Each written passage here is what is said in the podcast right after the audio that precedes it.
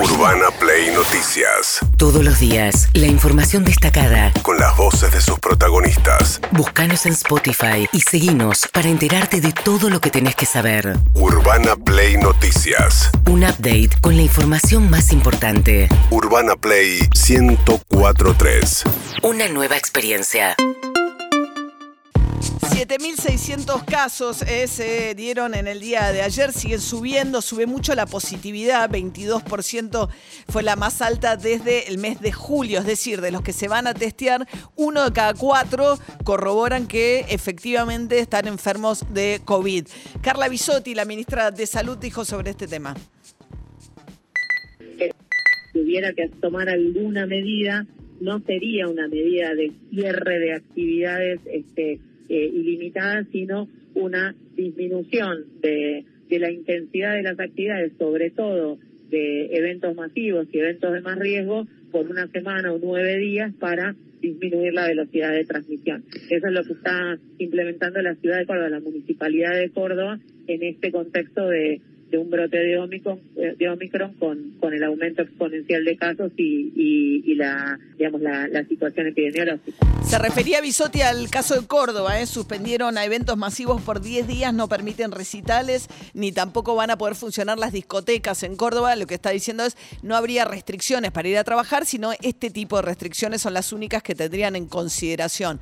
Lo que está pasando es que el efecto sobre la economía se da de otra manera, se los contábamos el otro día, lo que está pasando en Europa ocurrió durante el fin de semana en Estados Unidos.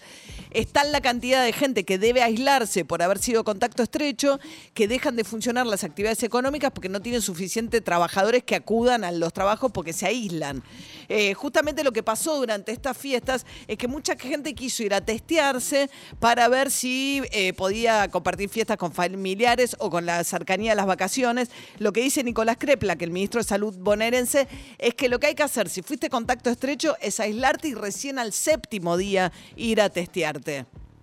Hay mucha gente que se ha testeado porque el testeado estuvo con alguien de contacto estrecho, entonces se venía en las fiestas y quería testearse para ver si estaba negativo y podía ir a pasar la fiesta con sus familias. Eso no está bien, porque si uno es contacto estrecho y le da negativo, igual tiene que quedarse aislado y cumplir al menos los siete días y luego tener una PCR o los diez días que tiene que tener de, de aislamiento. A veces el testeo se utiliza como una prueba infalible que se puede utilizar en cualquier momento. Nada que ver, y tiene un altísimo grado de, no, no solo de falsos negativos, sino que además hay momentos en los cuales todavía no está y va a aparecer en algunas horas después.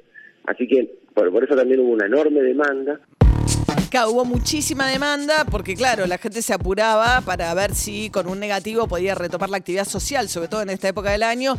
Pero como dice Kreplak, o sea, el periodo de incubación es de siete días. O sea que si fuiste contacto estrecho, solo al séptimo día podés ir a hacerte eventualmente un PCR y estar seguro si es negativo ese test que efectivamente eh, no tenés coronavirus.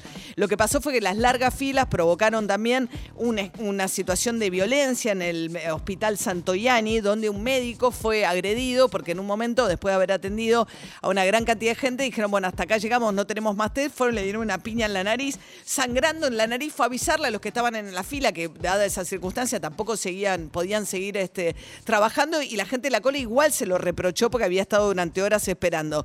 Hospital eh, Oscar Swarkman, médico agredido en el centro de testeo del Santoyani, dijo... La gente se violentó peor que ayer. Preguntaron por qué no había más turnos y dijeron porque el jefe avisó que no había más lugar. Mientras yo estaba hisopando, un tipo pegó la vuelta por atrás, preguntó quién era el jefe, se acercó donde estaba yo y mientras yo estaba hisopando me puso una piña y me rompió la nariz. Hicimos la denuncia penal, intervino el jefe de guardia, intervinieron 10 policías, intervino un juez penal, intervino Quirós, todos solidarizados, pero la nariz hecha mierda la tengo yo. Bueno, la cuestión es que los médicos municipales habían anunciado en la Ciudad de Buenos Aires un paro, que, del cual después dieron marcha atrás, porque la Ciudad de Buenos Aires dispuso lo que pedían los médicos, que era gente de seguridad, eh, personal de seguridad en, los lugares de testeo. Así que ahora los lugares de testeo custodiados por la policía. ¿Sabes qué nivel de locura de la gente? Total. Digo, no, no lograr comprender que son médicos que están trabajando, que no depende todo de ellos exclusivamente. Sí, total, total. Bueno, mientras tanto, eh, la Ciudad de Buenos Aires, en realidad a nivel nacional, lo que se estableció es achicar la ventana a partir de la cual se da la tercera dosis, que pasa a ser de cuatro meses ahora para el personal de salud y los mayores de 60 años. Para el resto de la población es de cinco meses. Dijo Quirós que más de medio millón de porteños ya se dieron la tercera dosis con este criterio y habló el ministro de Salud acerca de la evolución de la, de la curva efectivamente mucho más contagiosa, por lo cual genera aumento de casos más rápido, entra más fácilmente en la célula, tiene un poco más de escape de la inmunidad natural y de, la inmunidad por las vacunas, sobre todo para provocar una enfermedad en la vía superior, en la nariz y la boca, pero que eh, aparentemente los primeros datos indican que daría o podría dar una enfermedad un poco más leve, ¿no es cierto?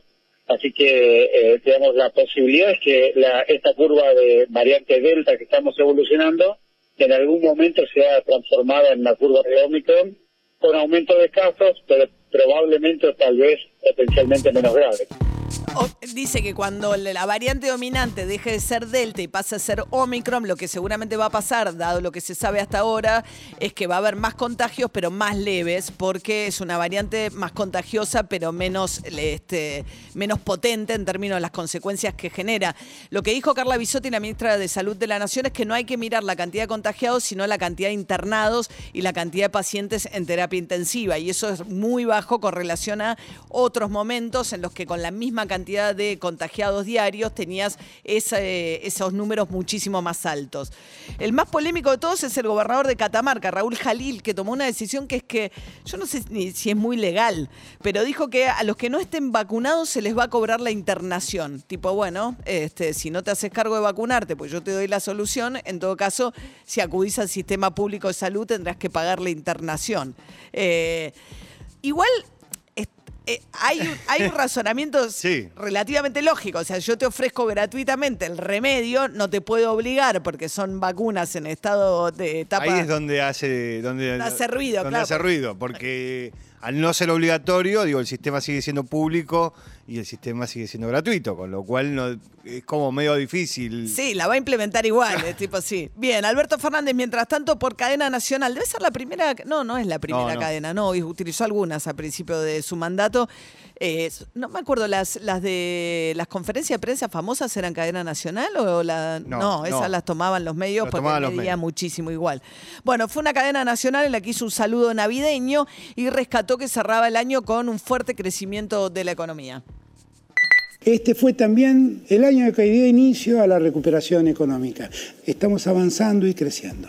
Hay más actividad económica, más producción, más exportaciones, más trabajo y más consumo. Estamos cerrando el año con un crecimiento superior al 10%. Vamos por el buen camino. Encontramos la vía de la recuperación, la senda del crecimiento. Todavía queda mucho camino por recorrer para que esta recuperación llegue a cada familia de la Argentina. Pero es que veníamos desde muy atrás. Ahora sí, ya estamos encaminados. Tengamos confianza, vamos bien, vamos a estar mejor. Bueno, eh, ¿cómo cambia el tono cuando lee un mensaje de cuando está hablando improvisadamente, no? Pero bueno, con un teleprompter, obviamente, que es eh, una pantalla que le va, va recorriendo el discurso, se lo va.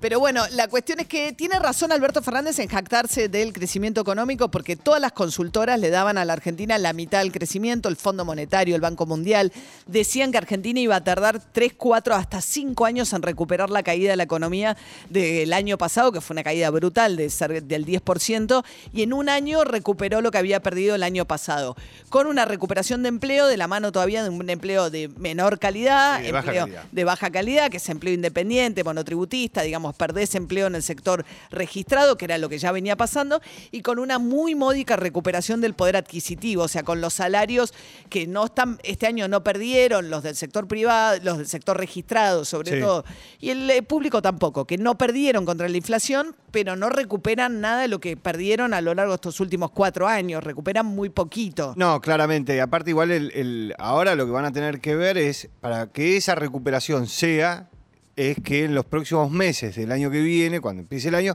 siga creciendo la Argentina. Porque si no, lo que te queda es que solamente rebote. Exacto. El rebote de la casi nada. Lo que, Claro, rebote y volvés al final Claro. del 2019, aunque en algunos rubros estás un poco, estás mejor, que, pero volvés a un punto muy malo. El Claro. rebote además te, te pone en un lugar Esto es como, como una dieta, ¿viste? Podés bajar un par de kilos, pero si no lo mantenés, vas a pegar un salto de vuelta. Bueno, esto es más o menos lo mismo en el sentido de que si esto no es un crecimiento genuino y es solo rebote, la caída va a ser más, más Tengo pronunciada. una dieta que la- espero sí. empezar este lunes, como todos los lunes la empiezo. Y ahí depende mucho también de poder controlar la inflación, que Claro. es como el gran desafío, ¿no? Urbana Play Noticias.